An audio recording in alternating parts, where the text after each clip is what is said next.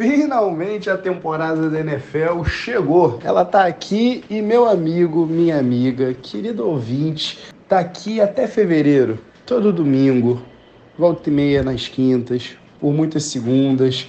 Você vai ter a NFL de volta na sua vida. Ai, eu já posso sentir o cheirinho da temporada regular. Na verdade, eu posso sentir o cheiro porque ela já começou de fato. Mas hoje, no dia da publicação desse episódio, ah, hoje é o dia que tudo começa de novo. E claro, por episódio de hoje do Pets e Regatas, eu, Otávio Ribeiro e o Flávio Merencio, a gente tinha que repassar jogo a jogo com as storylines da primeira semana da NFL. Então você já sabe, né? Estica essas pernas, ajeita esse fone de ouvido, que está começando mais um e Regatas Podcast. Iguodala to Curry, back to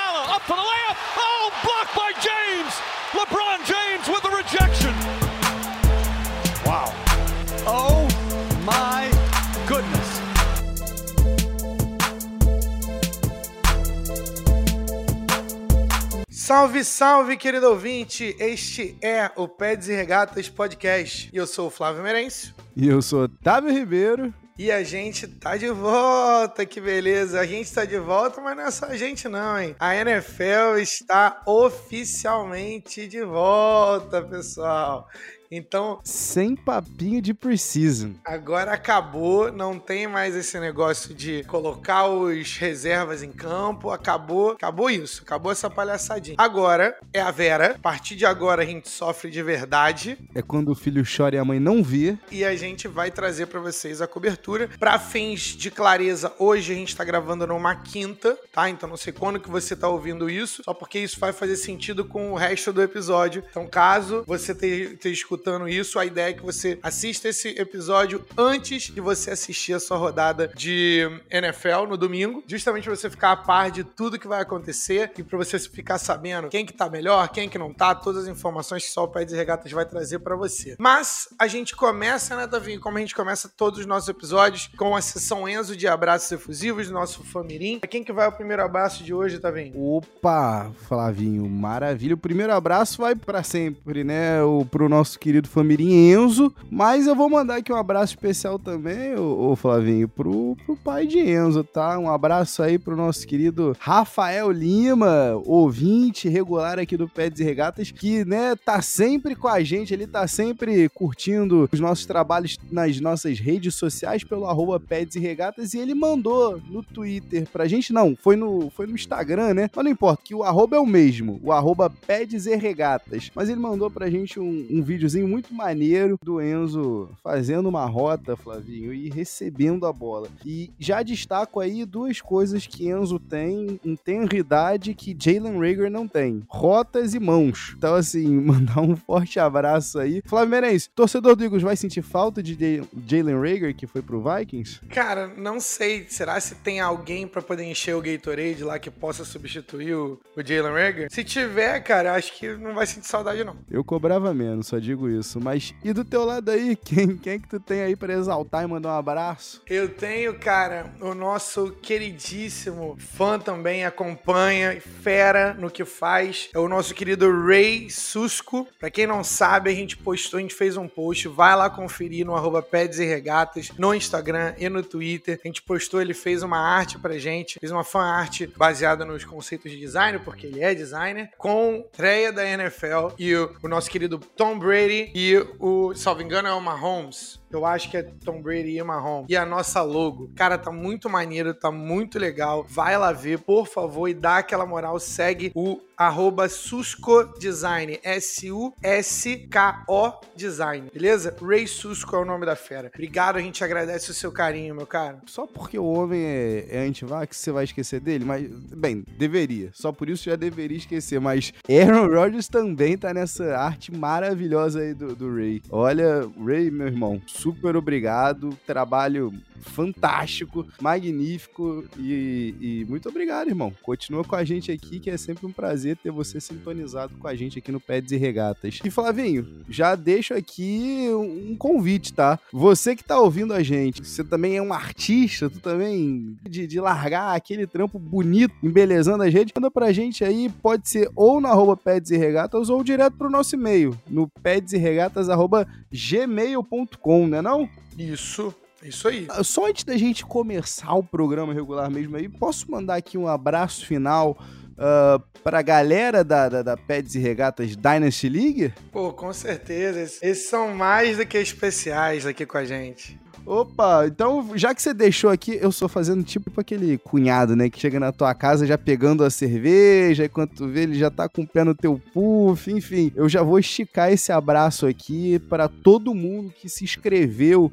no episódio 70, 71, Flavinho? Tô até perdendo as contas já, tô até perdido no episódio. Ou foi no 70 ou foi no 71, que foi onde a gente tava vendo data de draft e tudo mais. Isso, a gente acabou abrindo, né, uma vaguinha inicialmente pra dar Dynasty League, né, para a Liga Fantasy, do Pets e Regatas, a Liga dos Ouvintes. E no final das contas a gente teve uma demanda muito alta e a gente acabou abrindo uma segunda vaguinha. Na verdade, a gente não abriu uma segunda vaguinha, a gente teve dois ouvintes que estavam fora do, do, do país, mas que ainda iam participar. Mas aí falaram assim: não, vamos fazer o seguinte, vamos, vamos abrir mão aqui. E a gente queria agradecer mais uma vez a participação no ano inaugural dos nossos ouvintes, Delano e o Ivan Soleiro, né? Que abriram mão das suas vagas e parabenizar aqui os sortudos, né? Os felizardos que ficaram com os respectivos times o, maior felizardo daqui, eu acho que é o Rafa Sampaio, que acabou ficando com um time bem massa do Delano. Mas mandar um abraço para o Rafa Sampaio e também para o Felipe Brandão, o nosso querido Brand.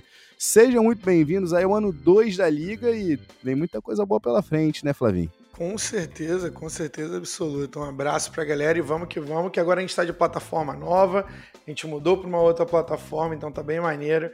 Tenho certeza que a, a, liga vai ser mais disputada ainda e alguém tem que bater o nosso querido atual campeão Pedro Stelling, né? Mas a liga vai rolar, porque ela é Dynasty, então é isso. Eu tenho dois outros abraços aqui que vieram pelo pedesregatas.gmail.com e também pelas nossas redes. É, um abraço para Maísa e um abraço para Alexia. São duas ouvintes também regulares do nosso podcast. Um forte abraço, Maísa e Alexia. Muito obrigado pela audiência e tamo junto. Vamos que vamos.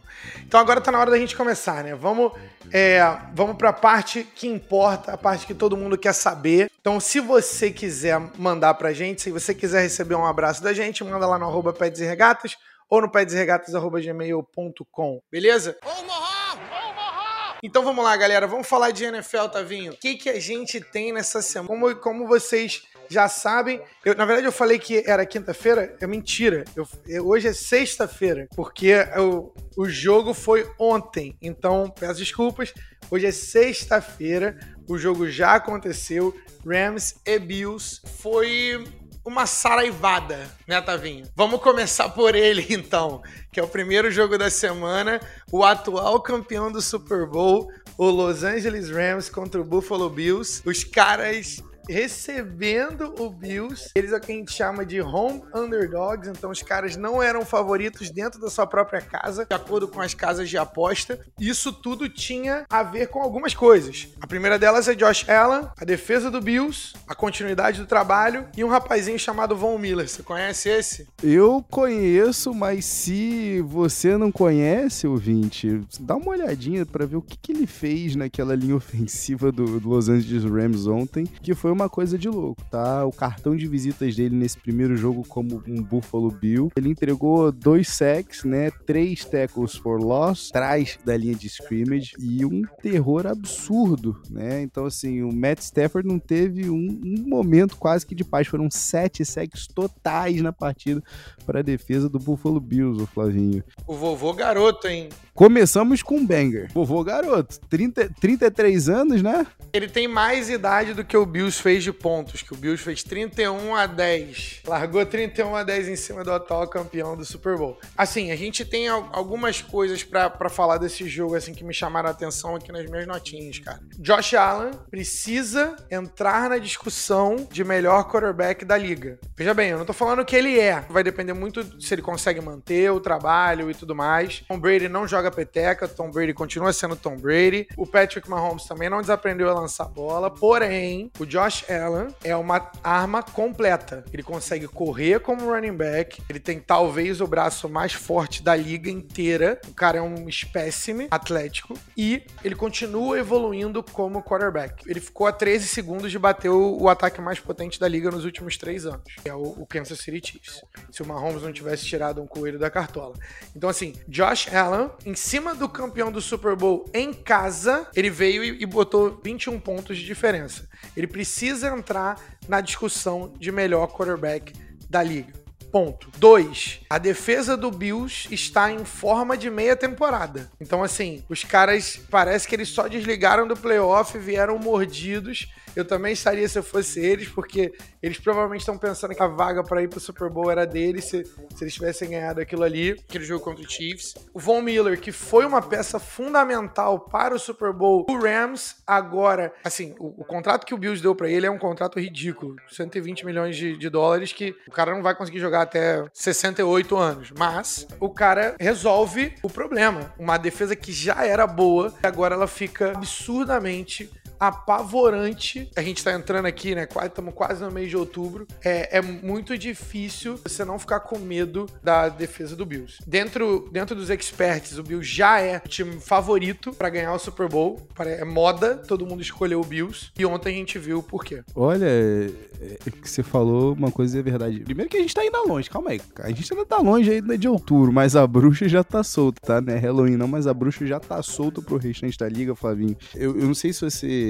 chegou a ver ouvinte circulando pelo Twitter um meme do imagina só você sendo Miami Dolphins, você sendo o New York Jets, e aí você pensa, ok, Tom Brady saiu da nossa divisão. E aí vem esse Demigorgon, sabe? Esse camarada virado no giraia, sabe? Ontem na transmissão da ESPN Brasil foi muito, muito muitas vezes relembrado, né, o tamanho de Tyrants do Josh Allen. Você tem esse Tyrants que corre, lança, enfim, com essa espiral perfeita na bola. Então, tô contigo, tá? Para mim, Josh Allen eu ainda acredito que talvez a, a disputa isso aí vale um, uma discussãozinha à parte, mas eu acredito que o Mahomes e, e Allen dessa geração sejam o que a gente viveu alguns anos atrás com o Tom Brady e o, e o Peyton Manning, sabe? Eu concordo contigo, o Josh Allen tem que estar tá nessa discussão do, dos melhores quarterbacks da temporada, da NFL, perdão, e na realidade eu acho que ele tem que entrar na, na discussão do, dos melhores jogadores da liga, de fato, né? É difícil, né? Porque assim,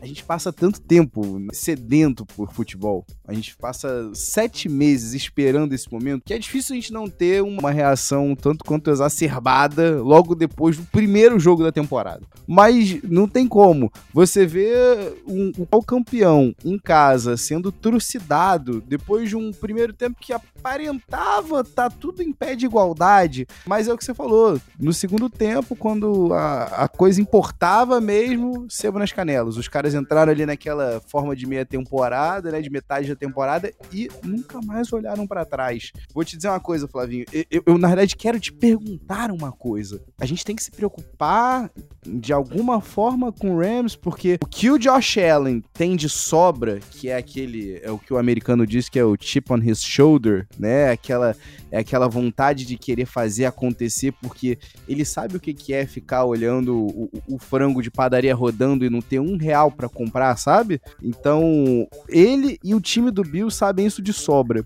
Agora, o que não faltou foi comemoração por LA. Devemos nos preocupar? torcedores do Rams? Bem, ontem a gente reafirmou algo que a gente já sabia. Só existem três coisas três coisas que são certas e verdades inegáveis nessa vida: impostos, a morte e que o Cooper Cup vai pegar um touchdown. Um abraço para você que tem no Fantasy. Essas são as verdades. O cara é um fenômeno, até um jogo que, que o time vai mal, o cara tá bem demais. Não é questão de si, é quando? A minha grande ponderação, né? O que eu tô tentando entender, e, de novo, é o que você falou. É o primeiro jogo da temporada. Então a gente nunca quer reagir a mais, né? Os times ainda vão passar por mudanças, altos e baixos e tudo mais. A minha pergunta é: será que o Bills tá tão bem assim? Ou o, o Rams é que entrou ou que não veio ainda pra temporada, não acordou pra temporada, que ainda tá com a ressaca do título, que acontece. Então, assim, será que o Bills tá, tá bem assim pra esse ano? Lembrando,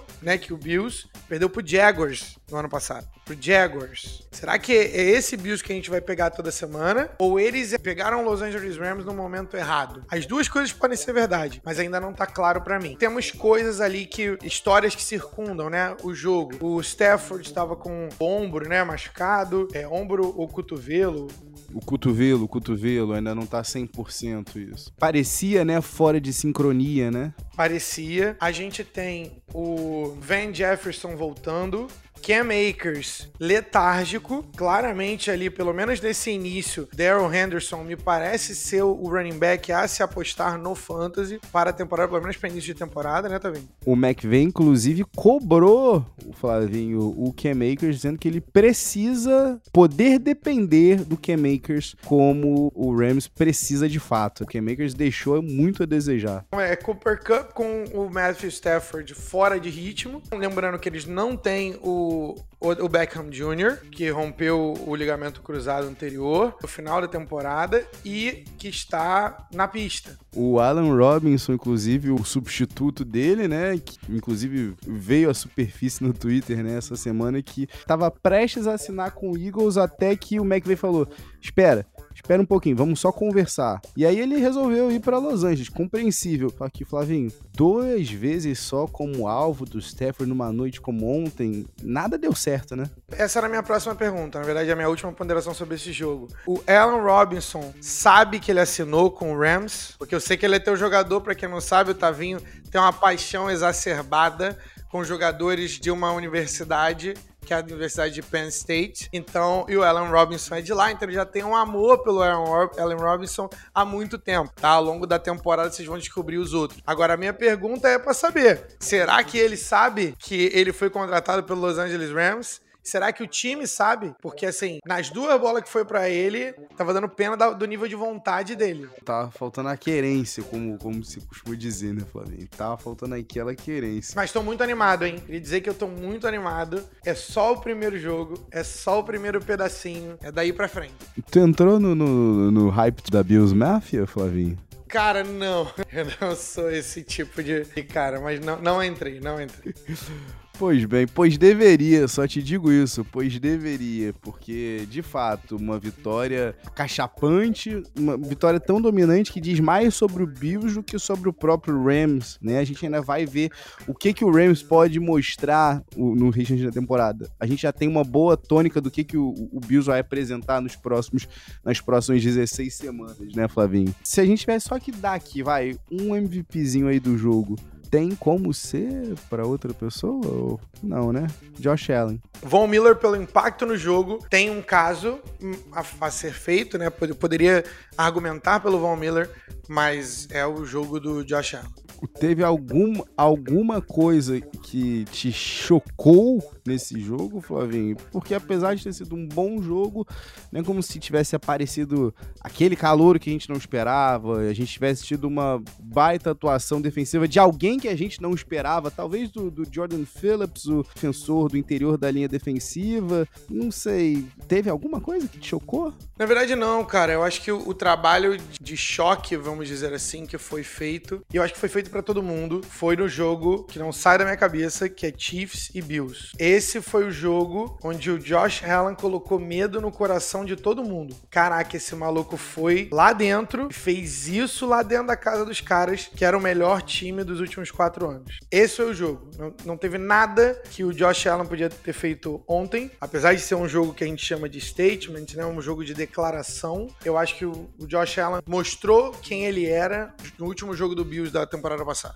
O Bills voltou exatamente de onde tinha parado e a gente vai voltar exatamente onde a gente parou no próximo bloco, falando justamente, Flavinho, da rodada 1, do restante da rodada 1. Agora sim que vai começar o, como você costuma brincar, né, Flavinho? O prato principal da NFL. 319! 319!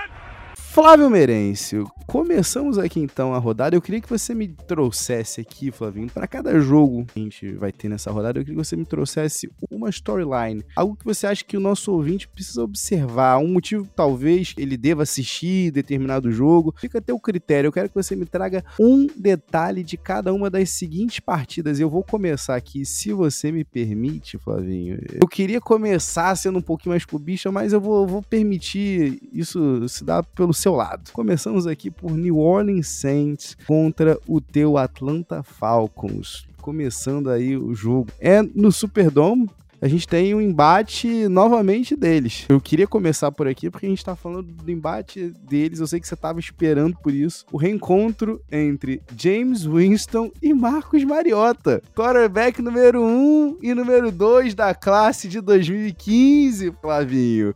O reencontro, quem diria? As voltas que a vida deu. Alguns anos atrás estavam estreando por Tampa Bay Buccaneers e Tennessee Titans, hoje estão aí encabeçando de maneira não esperada, vamos dizer assim, o, o, a posição mais importante das respectivas franquias hoje. Flávio Merencio, me diga, o que que você destaca nesse jogo aí que abre o horário, o que eu acho que, para mim, eu sei que o Sunday Night é o, é, é, é o horário nobre, mas para mim o horário nobre sempre vai ser o das duas horas, que tem 78 jogos rolando ao mesmo tempo. Eu não sei se eu vou conseguir dar uma só, mas vou dar algumas para vocês poderem seguir. A primeira delas, se você é torcedor do Saints, o que você quer saber é o quão recuperado está James Winston. Você precisa ver se ele está recuperado desse joelho. Batalha de quarterbacks é uma batalha legal para quem acompanhou os dois desde o draft, né? Acredito que todos nós imaginaríamos que a, a carreira dos dois teria se definido, né, se delineado de uma maneira diferente da que aconteceu, mas mesmo assim, é, ainda assim é algo legal pro, pro fã de esporte, né? Mais uma coisinha para quem é torcedor do Saints. Como está Michael Thomas? Tá recuperado, não tá? Depois do, do, do grande circo que foi a temporada passada, vai jogar, não vai jogar, vai jogar, não vai jogar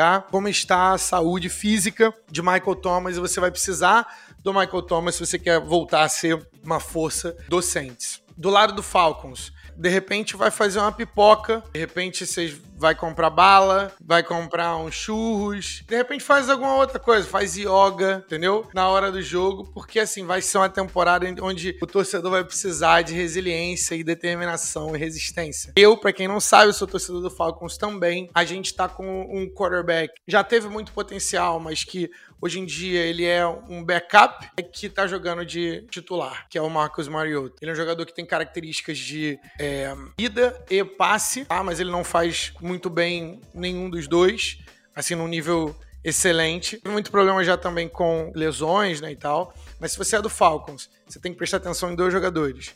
É o Drake London, que é o, o, o novo wide receiver, wide receiver, inclusive, que foi selecionado à frente de Garrett Wilson. Então, essa decisão é uma decisão que pode vir morder o Falcons no futuro. Garrett Wilson era, por muitos experts, o melhor wide receiver do draft, mas o Falcons preferiu o Drake London de USC e o Tyler Algiers. Algier, acho que é isso. Se eu, se eu pronunciei errado, a gente corrige durante a temporada. Que é um running back que pode vir a ser o substituto do Cordero Patterson na, no backfield, tá? É um jogador que tem bastante raça e ele caiu no, no draft por uma combine não, que não foi muito boa. Fora isso, né, é o primeiro jogo pós-era Matt Ryan. A gente começa uma nova era, eu tô animado para essa era porque eu quero que o Falcons pegue um quarterback do futuro um quarterback bom e que possa ter um, um potencial mais alto do que o, o Matt Ryan. E, obviamente, a estrela do time passa a ser o Kyle Pitts é o melhor jogador do time já na segunda temporada. É o cara que é, é o Tyrande, mas que o cara tem mobilidade de wide receiver, é a referência, já passou 2 mil jardas na primeira temporada. Então é o cara que, que a gente vai torcer. Então é isso. Tá aí o resumo pra galera do Falcons. Flávio, vou te falar uma parada, tá? Quão bizarro seria se eu encontrasse contigo lá em 2015 e falasse: daqui a sete anos, Mariota e James Winston continuarão esse embate um contra o outro, startando numa Week One. Você não quer dizer que ia ser nessas condições, né? Eu acho que talvez essa seja a coisa mais curiosa e divertida se acompanhar desse embate, porque francamente, se o, o, Michael Thomas não jogar, é difícil pensar no AJ Terrell não engolindo o Chris Olave, né? Então, assim, se a gente não tiver nem esse embatezinho aí divertido, né, que seria o, Chris Olave com, com o restante da secundária do Falcons, eu acho que nem pelo lado do, do Saints ia ser maneiro. E aí é aquilo, a gente tem de opções tanto no Drake London quanto no Kyle Pitts. O que a gente olha de animado para isso, a gente fica desanimado quando a gente vê que é o Marcos Mariota arremessando aquela bola. Mas, vamos lá. A se ver o que, que a gente tem de bom aí. Mas uma coisa é certa, Flavinho. É futebol americano. É futebol americano, tá de volta. Não é hora de reclamar. Não é hora de reclamar. Agora, Flavinho, quem vai reclamar é quem, quem vai assistir esse jogo seguinte aqui, tá? Você tá falando dos Saints e Falcons, mas Cleveland Browns de Jacoby Brissett enfrentando Carolina Panthers do Revenge Game de Baker Mayfield. Tá, vai, eu não queria trazer isso de novo para os quarterbacks, mas para mim aqui tá muito claro que o motivo para você assistir esse jogo é ver a vingança do Baker Mayfield contra o time que preferiu o Deshaun Watson, o cara que tem mais de 30 casos, está sendo investigado, né? Foi, está sendo envolvido, arrolado em processos judiciais por ter abusado de mais de 20 mulheres, né, Flavinho? Nem sei, perdi até um número. É, não, já, a última vez que eu vi tinha passado de 22 já. Os caras preferiram esse cara ao Baker Mayfield. Não só preferiram esse cara, como deram o maior contrato da história da liga inteira, totalmente garantido. Então, assim. E preferiram pagar para te ver jogando por outra franquia. Flávio Merencio, aqui acho que tá meio óbvio. Por mais que DJ Moore seja o wide receiver dessa partida, e aí eu te pergunto se é mesmo, ou se não, talvez seja o, o, o Amari Cooper, mas me diga aqui, por que, que você assiste esse jogo? A versão da revista Capricho, em termos de jogos da NFL, é esse jogo aqui. É muita controvérsia, é muita fofoca, é muito problema, muito tititi, é muito. Vai ter de tudo, vai ter segredinho, vai ter cartinha de raiva do, do Baker Mayfield. Baker Mayfield é uma pessoa que a gente sabe que guarda rancor. Então, assim, vai ser o primeiro jogo do Baker Mayfield com outra camisa, que não seja a camisa do Cleveland Browns na NFL. Baker Mayfield contra Jacob Brissett, que não tem nada a ver com a história, nada a ver com isso. Jacob Brissett, que inclusive a gente se esquece várias vezes de que ele é um jogador, um quarterback capaz na NFL. Ele é sólido, ele é melhor ali do que a posição 20 dos quarterbacks, ele esteja ali. Tá? Ele é capaz de fazer isso. O Jacoby Brissett, o, o Cleveland tem um, um, elenco sólido. A gente não sabe como essas movimentações vão afetar o, o time do o time do Cleveland. Deshaun Watson não joga, ele tá suspenso por 11 semanas e mesmo assim ainda vai ter um, um processo quando ele voltar, né? Processo de adaptação ali e tal, até ele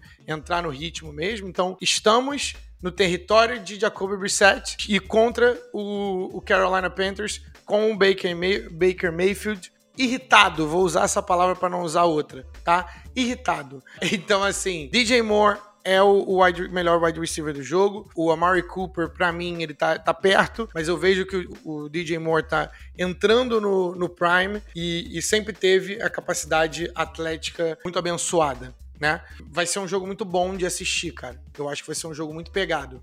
Vamos ver se esse é o finalmente o ano do breakout do DJ Moore, né? Talvez seja o melhor quarterback que, que esteja passando a bola para ele na, nessa curta carreira dele até então, nesses quatro aninhos de carreira. Mas, velho, é isso. É muito óbvio para mim o motivo pelo qual eu e você vamos querer assistir Chicago Bears e São Francisco 49ers. Além do nosso menino Justin Fields, não tem como deixar de passar a oportunidade de ver aquele ataque do Kyle Shanahan em funcionamento. Agora, Flávio Merencio, o quão empolgado você tá pra primeira semana 1 titular de Trey Lance? Cara, eu tô muito animado. Que esse é o tipo de prospecto e de cara que pode mudar a dinâmica da liga. É simples assim. A gente teve uma experiência como essa, numa situação assim muito parecida. Quem já acompanha a liga há algum tempinho vai lembrar do Patrick Mahomes e do Alex Smith. Alex Smith, ele era um quarterback que era competente, um quarterback que levou o Kansas City Chiefs aos playoffs, e o Andy Reid fez a opção pelo Patrick Mahomes, porque o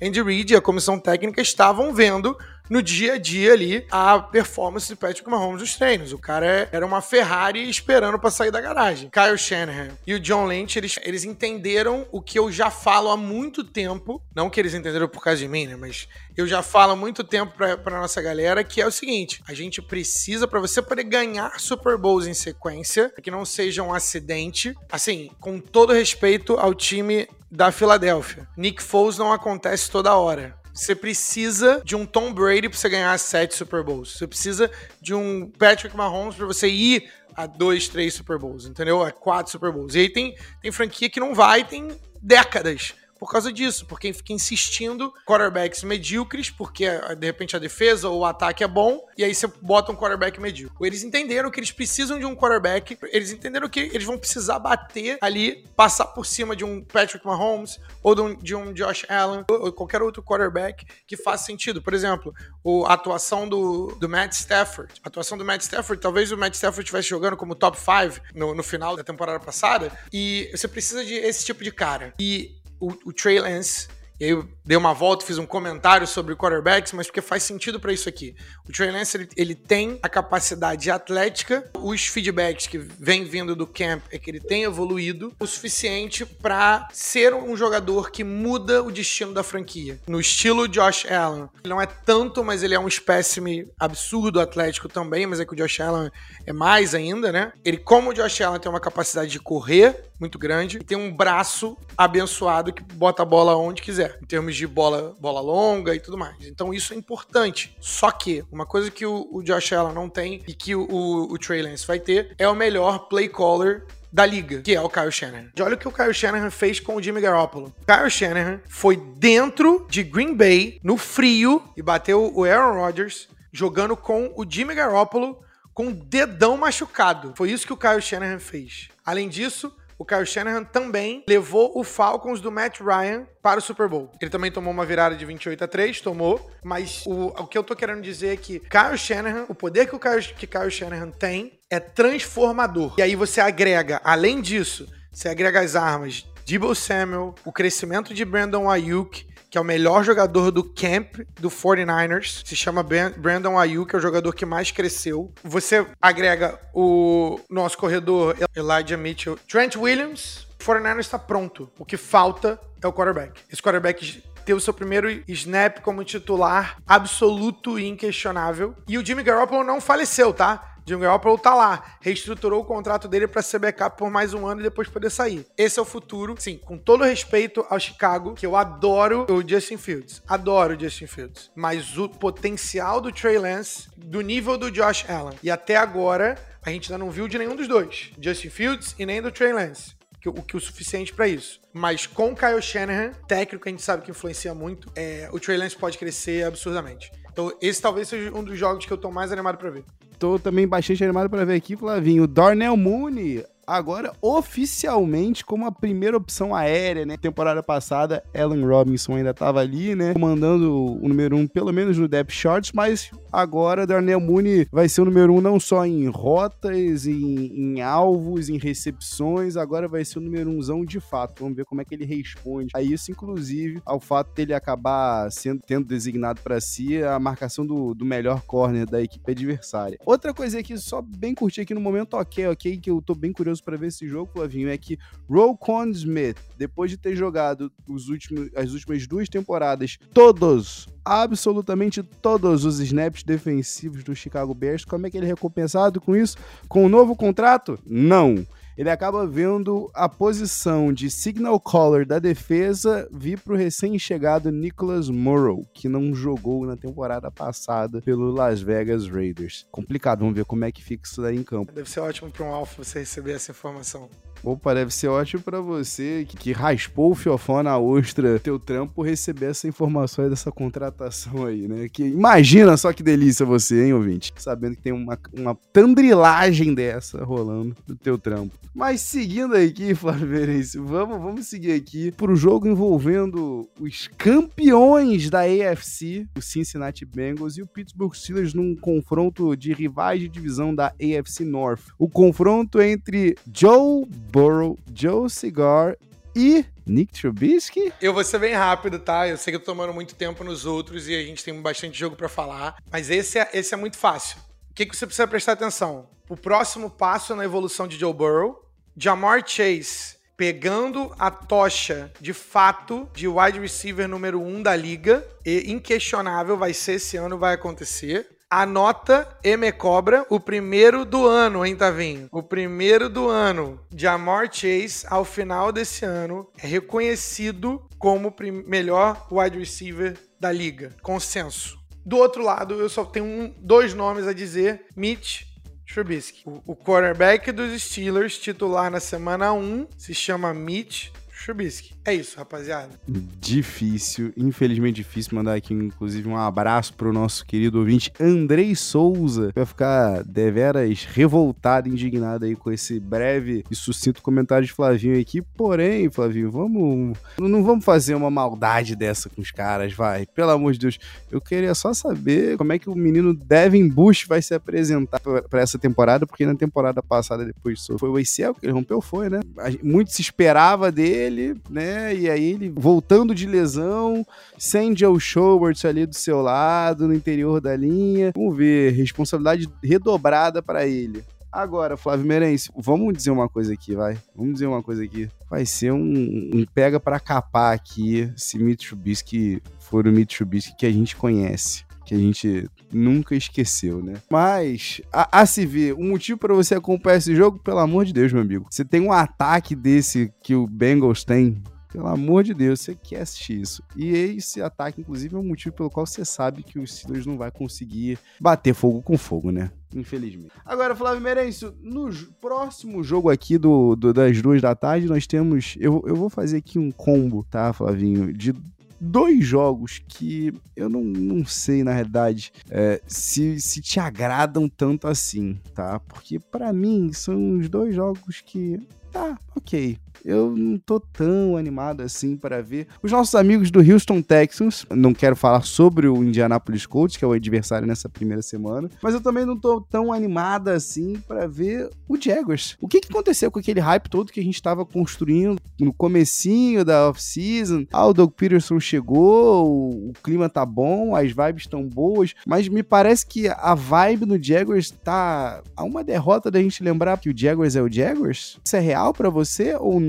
E aí eu quero te perguntar: o Jaguars enfrenta o Washington Commanders. Carson Wentz enfrentando Doug Peterson de novo, agora por times adversários. Você acha que é, é meio que depressão pós-trauma e é por isso que tenho tanta empolgação em ver esse jogo? Ou não, Flavinho? O que, que, que pega para mim com esses dois jogos? Vou começar com Indianapolis e, e, Houston. Eu acho que tem um pouco a ver com Houston não, não ter muita direção. Pelo menos eu anoto uma vitória pro Colts. O Colts é um dos, dos meus times da temporada. É um dos times que eu tô mais confiante da temporada. O Colts eu gosto do técnico do Colts. Parear o Matt Ryan com o melhor running back da liga. E não, não é o Derrick Henry, é o Jonathan Taylor. Então, eu acho que o Colts vai ter um ganho de produção muito alto. E então esse jogo não me chama muita atenção. Mas, se você é torcedor do Houston, duas coisas você precisa saber. Davis Mills, você precisa entender, vocês precisam saber esse ano se ele é o quarterback do futuro. Ele mostrou flashes no ano passado, apesar de todo, todo o caos. Mas vocês precisam entender se esse cara é o quarterback do futuro. E dois, Damian Pierce, running back. O cara tá subindo nos, nos rankings de fantasy. A gente também precisa saber se vocês têm um running back número um de verdade ou não. Então vocês têm coisas para poder torcer aí. Uma coisa eu sei, é que não existe número um por enquanto. E Rex Burkhead e Daryl Gumbawale como opções, pelo amor de Deus, né? Será que a gente vai ter uma ressurgência aí de Rex Burkhead no, no Fantasy, cara? Meu Deus. E, é, mas agora falando sobre o outro jogo, Jacksonville Jaguars e Washington Commanders. Vai demorar um tempo até eu, eu acertar isso, tá? O, o Jaguars é, é, é, como se eles tivessem perdido um ano com o Urban Meyer. Veio, pegou muito dinheiro, fez todos os tipos de merda e saiu pela porta de trás Uma coisa é certa. A única coisa que interessa. Agora vocês têm técnico, que o Doug Peterson é técnico de verdade, é grandinho e é adulto. Não vai chutar jogador, inclusive. Vocês só precisam entender e rápido o que, que é necessário fazer para Trevor Lawrence ser o Trevor Lawrence que a gente precisa. Vocês precisam fazer o que necessário for para garantir que Trevor Lawrence se desenvolva. Então, o que, que o, o, Jaguars fez na, na off-season? Foi lá e pagou muito dinheiro para wide receivers medianos virem para o Jaguars. Um abraço, Christian Kirk. Um abraço, Zay Jones. Tudo para tentar fazer o Trevor Lawrence pegar no tranco. Só para contextualizar. Independentemente se o time é ruim, quarterbacks que são muito bons e que são prospectos geracionais, como a gente esperava que o Trevor Lawrence fosse desde o início, porque ele foi exatamente isso em todos os níveis do, de futebol crescendo, ele foi esse cara prospecto transformador. A gente esperava que o Trevor Lawrence fosse esse cara desde o dia 1. Eu passei a temporada toda esperando essa virada. Ela não veio. Independentemente do caos, essa é a única coisa que a galera do Jaguars precisa prestar atenção. Do lado do Commanders, tenho que fazer esforço para ter alguma linha de pensamento ali. Porque assim, eu, eu, eu, vejo muito o Terry McLaurin como um Santana Moss. Sempre ficava ali, era um bom wide receiver, mas nunca conseguia encaixar o que ele precisava. Então, assim, eu já não acredito mais em Carson Wentz. Para mim, a designação dele é backup e é isso. Jogador aposentado em atividade, é isso. Tem que ser backup, bota o cara no banco. Mas enquanto isso, se você é torcedor do Commanders, Jahan Dodson é o nome do cara. Mais um prospecto aí que é a atual paixão de Otávio Ribeiro, mais um wide receiver de Penn State que ele vai ficar perseguindo no Fantasy pelos próximos 10 anos. Então é isso. Esse é o cara que você tem que prestar atenção. Esse é o meu Anota e Me Cobra, Flavinho. Que beleza, temos mais um. Virar, de Han Dodson virar. E olha, terminará até dentro do top 3, pelo menos, dos calouros. Né? E quem que vai passar para ele? Taylor Heineken? Vai ser a cerveja ou vai ser o Carcinha? Vai fazer o mesmo tweet. O DeAndre Hopkins, há alguns anos atrás, quando ele teve quatro jogos de 100 jardas com quatro quarterbacks diferentes na mesma temporada. No excuses. Sem desculpinha. Vai ser o que o meu querido Jahan Dodson vai meter aí no finalzinho dessa temporada. E sobre o Jahan Dodson, teve uma das jogadas mais bonitas do college do ano passado. Se você não viu, procura no YouTube Jahan Dodson em Penn State. Foi linda, foi uma pintura a jogada da Jahan Dodson. Ou melhor, ou melhor, não, procura, não precisa nem procurar no YouTube. A gente vai botar isso aqui no arroba Pedes e Regatas. Inclusive, mandar aqui um abraço pro arroba o Mikezito, o cara do Café do Peds. Um trabalho de curadoria maravilhoso. Dá uma conferida lá no arroba Peds e Regatas pra você ver uh, essa pintura, essa obra de arte magnânima de Jahan Dodson ainda trajando o uniforme Nittany Lion. Agora, Flávio Meirelles, eu quero que você ranqueie para mim os seguintes jogos, tá? Philadelphia Eagles e Detroit Lions, New England Patriots e Miami Dolphins, e Baltimore Ravens e New York Jets. Se você tivesse que assistir só um desses jogos, qual seria o teu primeiro, o segundo e depois o terceiro? Não é ordem de preferência aqui, perdão. Philly, Detroit, Patriots e Dolphins e Baltimore Jets. É isso? Uma coisa importante a destacar, pelo lado do New York Jets, não teremos Zach Wilson. Teremos mais um revenge game. Não é revenge game, vai. É quase que um jogo de congratulações, vai. Então é, é Joe Flaco aí contra o Baltimore Ravens. Se eu tivesse que elencar, eu elencaria primeiro New England Patriots e Dolphins, porque eu tô muito curioso. Philly e Detroit. E depois, por último, Baltimore Jets. Esse daí, acho que quase que um consenso, né? Mas isso aí, segura porque no finalzinho do programa eu ainda vou te fazer uma pergunta, mas eu acredito que esse jogo aqui se encaixe como resposta de uma das perguntas que eu vou te fazer mais para frente. Agora, Flávio, deixa eu te fazer uma pergunta aqui dentre esses dois outros jogos aqui que você mencionou. Compra esse barulho, esse hypezinho que a gente tem ouvido sobre o time do Eagles ser um dos Super Bowl contenders? A off-season foi boa, mas Jalen Hurts ainda é o quarterback, não é? A resposta é não. O quarterback de vocês ainda se chama Jalen Hurts. Eu vou voltar a bater nessa tecla. Os times da NFL querem ganhar Super Bowl com quarterbacks medíocres. Isso acontece uma vez a cada 20 anos. É Trent Dilfer e Nick Foles. Dobre a sua língua. Dobre a sua língua. É isso que acontece. Então, vai lá, faz o seguinte: explode tudo, acha um quarterback que é de top 10 para cima e aí vai atrás do Super Bowl. Não, não acredito que o Philadelphia Eagles é Super Bowl contender. A off-season foi boa, AJ Brown tá na casa, vê se vocês acertam. O número um, inquestionável, gosto muito dele, apesar do do trauma do ano passado no Fantasy, mas a bola precisa chegar, esse cara, no Devonta Smith. Eu não acho que o, o Jalen Hurts é o quarterback que vai lançar para 4.500, 5.000 jardas. Então, por essa razão, para mim, hoje é não, Faro. Maravilha. Flávio Merenço, no próximo bloco a gente volta aqui com os jogos do segundo horário do dia de domingo.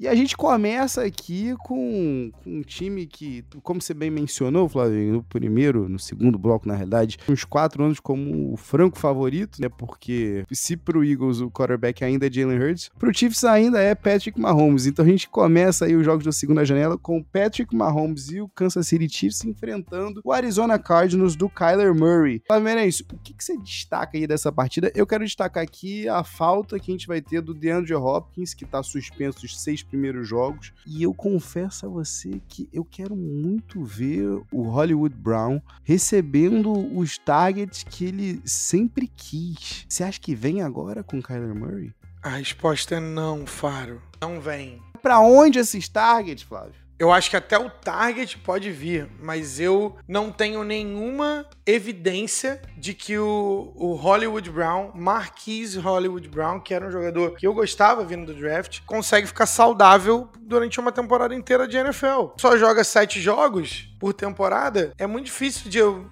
acreditar que agora vai. Então, para mim, é não. Agora, é Andre Hopkins e Zach Ertz, e é isso? Rondell Moore já se machucou. Nem começou a temporada e já tá de fora da semana 1.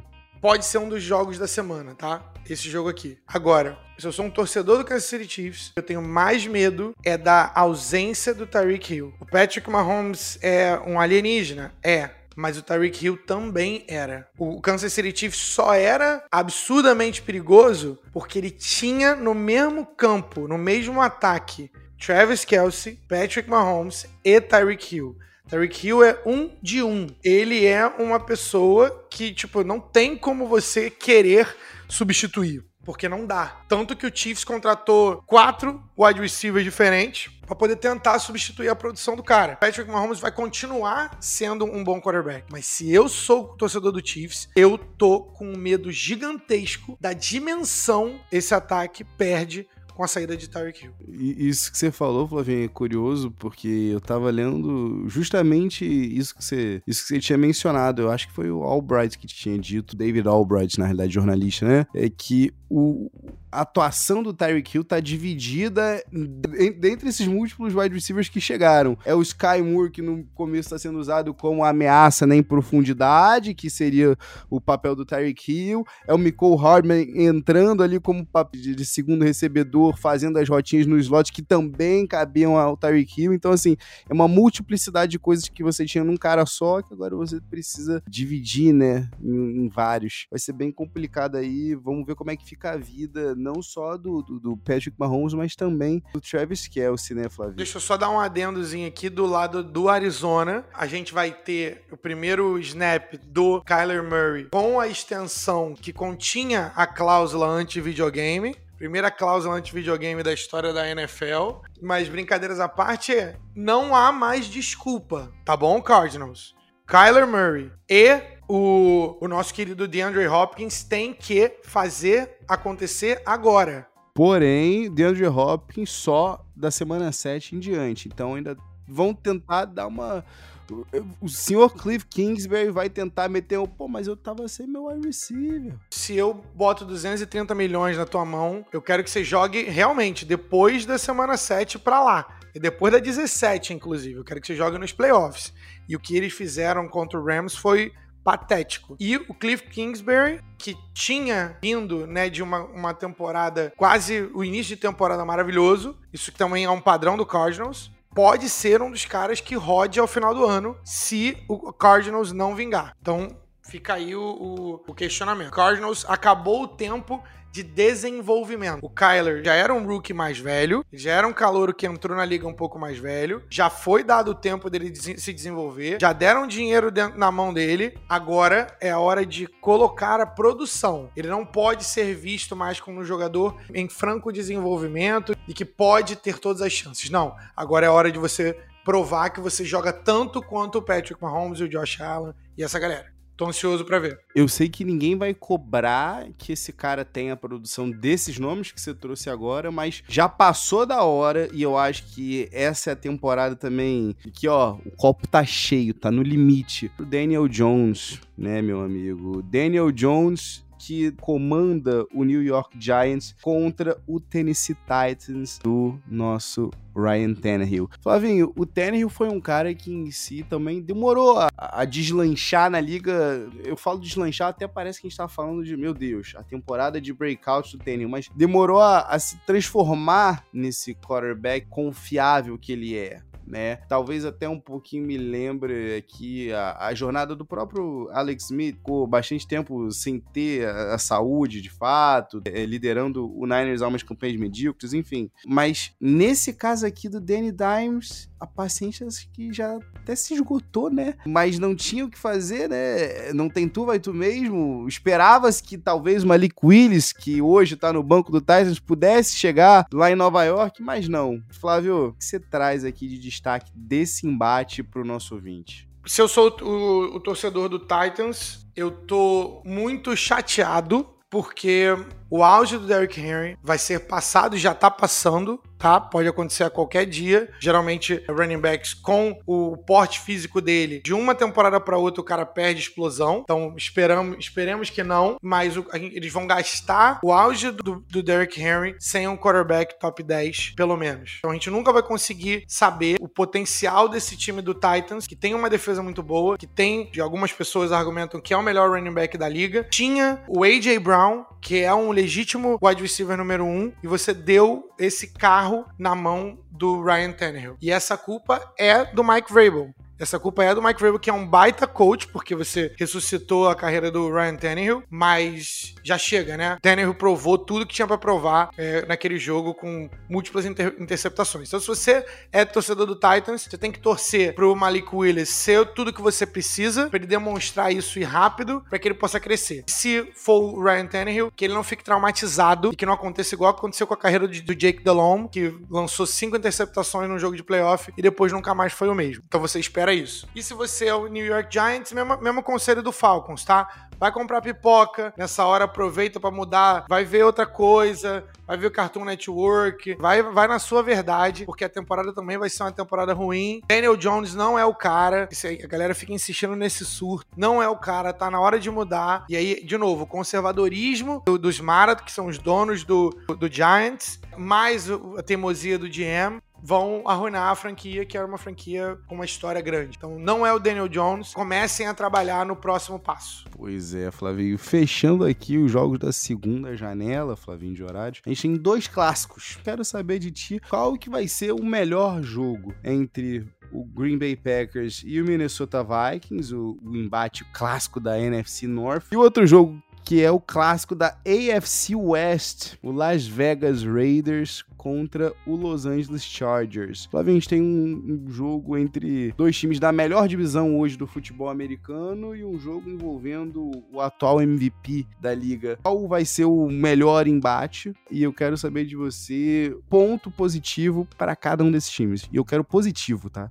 Não quero que você me traga aqui motivos para a pessoa sair de perto do televisor. Cara, se eu tivesse que escolher, eu acho que o jogo melhor vai ser Green Bay e Minnesota. É uma rivalidade também, mas é uma rivalidade que eu entendo que ela é mais clássica dos últimos anos, pelo menos. O Aaron Rodgers, pela primeira vez em muito tempo, ele não vai ter o Davante Adams para poder jogar a bola. Nosso querido Aaron Rodgers está indo pro campo com Sammy Watkins. Sim, esse mesmo, pick top 3 lá do, do draft e tudo mais. Wide receiver 1, ou Sammy Watkins, ou Alan Lazar, ou insira o nome aqui. Um, um nome que eu quero levantar é o Christian Watson, que foi draftado ali na, na mesma zona onde o George Nelson, aquele George Nelson foi draftado. O Packers tem esse, esse histórico de desenvolver wide receivers. E de semelhanças paramos por aqui. Deixa rolar. E também o Romeo Daubs, que é um, um jogador que tem é, levantado aí um, um, buzz no training camp. Quero saber quem desses caras vai emergir como primeiro wide receiver. E do outro lado, o time de Minnesota, que conta com o exato, intitulado, inabalável 15º quarterback todo ano, de todos os anos, chamado Kirk Cousins. Ele é o termômetro, ele é o equilíbrio. Então ele é o 15º quarterback abaixo do Kirk Cousins você não dá para você jogar e acima do Kirk Cousins você tem chance de competir, competir alguma coisa, mas o Kirk Cousins em si, ele é 8 e 8 ou 9 e 8 agora e só. Mas você tem o nosso querido Justin Jefferson que tem um argumento claro para o melhor wide receiver da liga. Ele é diferente, ele não é necessariamente o wide receiver X, né, que é na posição, aquele protótipo e tudo mais, só que ninguém consegue argumentar com as estatísticas que o Justin Jefferson coloca. É o líder de estatística, se ele mantiver esse pace, é um nível de, de liderança estatística. Acho que a gente tem que voltar no Jerry Rice pra gente poder dar uma olhada nisso. Então, assim, ele já bateu diversos recordes do início de carreira. O negócio é, é longevidade pra você chegar no, no Jerry Rice, né? Mas é uma barra quase intransponível. Mas, assim, eu estaria muito animado para ver o Justin Jefferson em campo, porque é, é uma arte ver esse cara correndo rotas. E o quão reanimado você tá para ver o reencontro de quarterback e wide receiver entre Davante Adams e Derek Carr, o duo de Palo Alto? Menos. Tá bem menos. Derek Carr que tá ali naquela na, na, zona da linguiça entre o 10 e 15 quarterbacks, mas esse jogo eu quero ver porque assistir o Justin Herbert jogar a posição de quarterback é um prazer. É igual quando a gente vê o Patrick Mahomes jogar, quando o Josh Allen tá bem, então é um é um prazer ver o Justin Herbert o, com o talento de braço que ele tem. Eu ouso dizer, inclusive, olha mais uma nota e me cobra. Justin Herbert, ao final desse ano, é quarterback top 5 na liga. Opa! Mais uma nota e me cobra aí pra vocês. Justin Herbert termina a temporada como quarterback top 5. É por isso que eu, esse jogo é importante para mim. Acho que o Raiders vai ficar ali na mesma zona da qual eles já fazem parte esse ano, que é a zona ali do 9-8, no máximo 10 jogos. Acho que esse é o teto do Raiders, justamente por causa do Derek Carr. É, meu amigo, confesso a você que eu tô bem curioso para saber como é que essa dupla vai desempenhar aí, porque não é todo dia que você abandona um quarterback Hall of Fame, né, Flavinho? Mas que tá no final de carreira, né? Bem verdade, mas você tem que estar tá muito confiante ou no quarterback ou no dinheiro que você vai receber, vai. É um bom motivo também para você ficar confiante. Ser o melhor wide receiver da liga não deve ser ruim. Né? Com justiça, tá? Ele, ele é o melhor wide receiver da liga. E com muita justiça que a gente vai chegando agora no real horário nobre, vai, Flavio. Chegamos aqui ao Sunday Night Football trazendo o interminável, o vovô garoto. Um abraço, Giovanni Guilard. Tom Brady e o Tampa Bay Buccaneers contra o time da América, de Dak Prescott, o Dallas Cowboys, Flávio Merêncio. Esse homem não para, né, Flavinho? Mas eu soube, inclusive, olha, isso aqui, mais um momento ok, ok, mais um momento Nelson Rubens, soube através da minha senhora de que as coisas do casamento ali de Brady Binch não estão lá essas mil maravilhas, hein? Tivemos uma certa polêmica, eu acho que a Gisele já deve estar tá é pé da vida, para não, não dizer aqui coisas piores, com o Brady, porque ele tá nessa de, não, vou me aposentar, pode, confia, amor. Tô me aposentando, pô. Esse ano eu paro. Esse ano eu paro. Tô brincando. Só mais um aninho, pô. Só mais um aninho. Gisele já deve tá, tá braba, né? Mas, Flávio Merencio, além da Gisele tá braba, você acha que. A gente tá, tem visto, pelo menos no mundo, né, em 2022, Cristiano Ronaldo vindo do banco, o Messi não tendo aquelas atuações que a gente conhece do Messi. Você acha que talvez a temporada 23 2023 vai ser o declínio de Tom Brady? É essa, Flavinho? Chegou? Depois de 10 anos da galera prevendo o declínio, o Max Kellerman, pra quem não conhece o Max Kellerman, ele fazia o, o First Take, que é o programa mais assistido de esportes dos Estados Unidos. Ele previu o declínio de Tom Brady e aí ficava falando, é na outra temporada, é no final da outra, é no final da outra e nunca veio, o Tom Brady não parava de ganhar Super Bowls. Então, é, essa é a referência, tá? eu prometi para mim mesmo de que essa é uma regra inquebrável do futebol americano. Ele ganhou o direito de ser induvidável. Então, é dessa temporada que o Tom Brady vai entrar em declínio até que ele me prove o contrário. O cara pode ter 50 anos, é uma maravilha da natureza, né? E mais aliado à disciplina e como ele cuida do corpo dele e tudo mais. Aos 45 anos ele tá jogando no nível que ele tá jogando. Ficou a, a poucos minutos de ir para mais um Super Bowl. O time que derrotou ele foi o campeão do Super Bowl. Privilégio ver o Tom Brady jogar, tomara que ele jogue até os 50. Não sei se o casamento dele dura até lá, porque deve ser muito difícil você não precisar, mas você ter que ir fazer, né? E você, ao mesmo tempo que eu entendo, eu não, não vou, não vou comentar no casamento deles, porque não, não faz nem sentido, a gente não tá falando aqui do, do momento TV Fama, mas eu entendo que, do ponto de vista de aspiração do cara, deve ser muito difícil o cara que é o maior jogador da posição e talvez do esporte, você chegar amanhã e falar assim: amanhã eu não tenho nada para fazer. Antes você era o cara de tudo, o maior da história.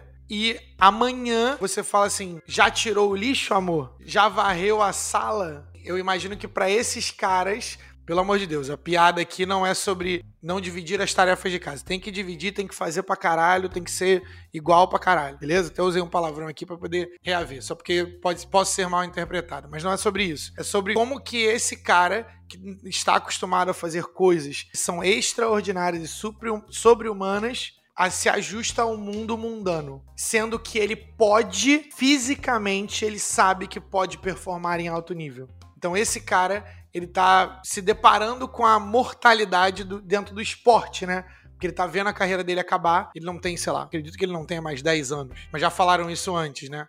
Mas é isso, tendo o Tom Brady. É isso que eu quero dizer. Flávio, chegamos aqui para fechar a primeira rodada aqui, essa prévia. Estou empolgadíssimo para domingo e segunda. Segunda-feira, até porque a gente tem a conclusão no Monday Night Football com um embate entre Denver Broncos e o Seattle Seahawks. A volta de Russell Wilson a Seattle, ao antigo Center Linkfield, né? Que agora não é Center Linkfield, né? Tá com outro nome, se não me engano. Flávio, me diga uma coisa. Lei do ex vai rolar aqui, não vai? Acho que tá muito na cara. Agora, o que vai quem é que vai surpreender? Quem é que vai ser o alvo favorito de Russell Wilson? E o que, que você destacaria desse Seattle Seahawks anêmico, capenga, pífio? Patético. O quarterback dos caras é Dino Smith. Aquele. Aquele lá, rapaziada. Dino Smith é o quarterback dos caras. Eles estão claramente tancando nessa temporada, provavelmente pelo Bryce Young, mas ainda não sabemos, né? Mas eles estão tancando, desistiram da temporada, eles trocaram o Russell Wilson e entenderam que tá na hora de é, mudar. Só não entendi ainda por que, que não mudaram o técnico. Só não entendi ainda por que não mudaram o técnico. Pete Carroll já foi um, um técnico atualizado, um técnico da vanguarda. Hoje em dia, ele tá ficando cada vez mais um dinossaurinho. Essa é bem a verdade né?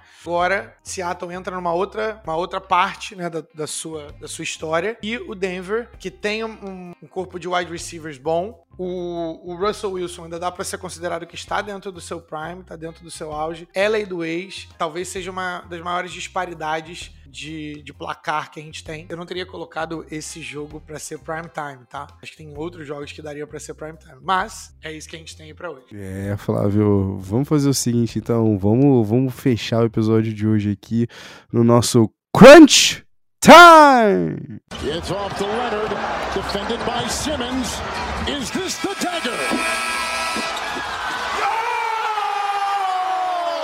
Flávio Merencio, chegamos aqui àquela hora de, de compromisso compromisso. Vamos, vamos aqui, perguntinhas bem, bem rápidas, a gente tiro curto aqui contigo. Eu quero que você me diga rápido, bate pronto, o jogo barbado da semana. Jogo barbado da semana é esse, Denver em Seahawks. Ah, Flávio, infelizmente você está errado. O jogo barbado da semana é o travado entre Baltimore Ravens e New York Jets, sendo que o New York Jets vai estar sendo capitaneado pelo Joe Flacco, tá? Lei do ex. O Ravens não terá muitos amores aí para dar na volta de Joe Flacco. Flávio Merencio, qual vai ser o jogo do quase que eles ganharam? Foi por pouco, mas eles perderam. Eu acho que é o Cleveland em Carolina. Eu acho que o Jacoby Brissett surpreende todo mundo, inclusive as casas de aposta. Eu acho que ele surpreende todo mundo como ele faz todas as vezes lembra que ele consegue jogar futebol em alto nível e ele é comparável, o nível dele é comparável com o nível do Baker Mayfield. E acho que o Baker ganha, mas o, o Cleveland quase ganha. Flávio, meu nome é Otávio e eu acredito que Mitch Trubisky quase vai levar o Pittsburgh Steelers a uma vitória contra o atual campeão da AFC, Cincinnati Bengals, mas não vai dar. E eu faço parte do Trubiscahólicos Anônimos. Eu, eu tô numa pegadinha e não sei, gente. Deve ser isso. Flamengo, pra gente fechar o episódio 72 do Pés e Regatos Podcast e aproveitar e agradecer você que chegou até esse momento com a gente aqui. Lembrar você que você pode mandar a tua pergunta, mandar a sua observação, mandar o teu comentário ou para o nosso e-mail no pedesregatas.gmail.com ou ir atrás da gente nas nossas redes sociais, seja no Instagram ou no Twitter pelo arroba Pedes e Regatas. Eu quero saber de você, ouvinte, se você sabia que pela primeira vez Flávio Merencio pela primeira vez desde 2007, a gente não vai ter um quarterback titular começando um jogo na semana 1 calouro. Você sabia disso, Flavinho? Eu fiquei chocado desde 2007. Olha quanto tempo não tem isso. Eu acho que é quando a gente realmente começou a, a ter primeiras lembranças do futebol americano em si, sabe? Eu até, até olhei aqui de novo para poder saber se era verdade e é verdade, cara. É, meu amigo, tá de bobeira, cara. Adorei esse stat, inclusive. Quem é que vai ser o primeiro? Quem é que vai ser o primeiro quarterback a começar uma partida dessa classe aí? Dentre os favoritos, a gente tem o, o Kenny, mãos pequenas, Pickett, o Malik Willis, que você trouxe aqui no meio do episódio, ou a gente tá falando do nosso amigo Desmond Reader do seu Atlanta Falcons. Eu que nem mencionei o garoto para poder não colocar pressão desnecessária no garoto, que é um quarterback que tem as suas limitações, mas é aquilo, né? Vamos ver. Para mim é o Kenny Pickett, para mim isso tá, tá bem claro. A história tá desenhada, Hollywood já escreveu o roteiro. Mitch Trubisky vai ter o jogo da trubiscação. São esses dois jogos que existem. Vai ter o jogo onde ele vai duas, três jogadas que a galera fica assim: caraca, esse é o quarterback do futuro dos Steelers. E aí no jogo seguinte, duas, três interceptações. E aí vem o jogo do Pick, entendeu? Tu, tu tá reforçando aqui.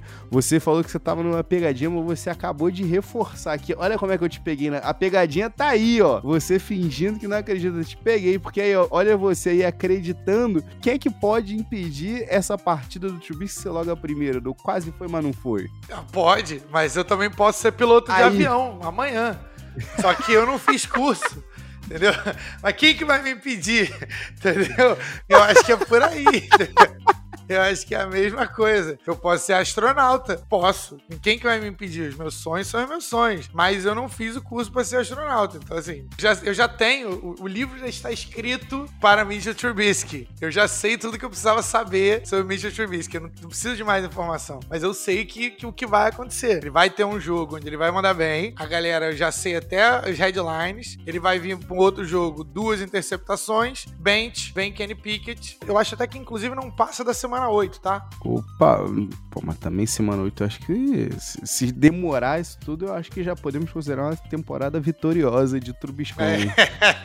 é verdade, é verdade. Tem algum mecanismo aí nesse contrato aí que ativa um bônus? Se chegar na semana 8, tá excelente. Agora, você falou em, em, em, roteiro hollywoodiano, eu acho que até corrobora com isso, Flavinho, o fato do Kenny Pickett ser de fato o garoto da casa, né? Um menino de Pittsburgh, ídolo no high school, ídolo pela Universidade de Pittsburgh. E até agora, a gente tava lendo nessa pré-temporada, zero pressão de fato, no sentido de nenhuma boa alma na, na Pensilvânia fala mal de Mitsubishi. Pelo contrário, o cara entrou ovacionado, fez os dois primeiros passos ovacionados, errou o primeiro passe e continuou ovacionado. Talvez seja o que te, esteja em melhor posição para se bem suceder na liga. Mas é aquilo, né? Só o tempo dirá. E você, ouvinte, dirá pra gente quem é que você acha que vai ser o primeiro quarterback a, a virar titular dentre essa classe aí, um tanto quanto questionável, vai? Questionável.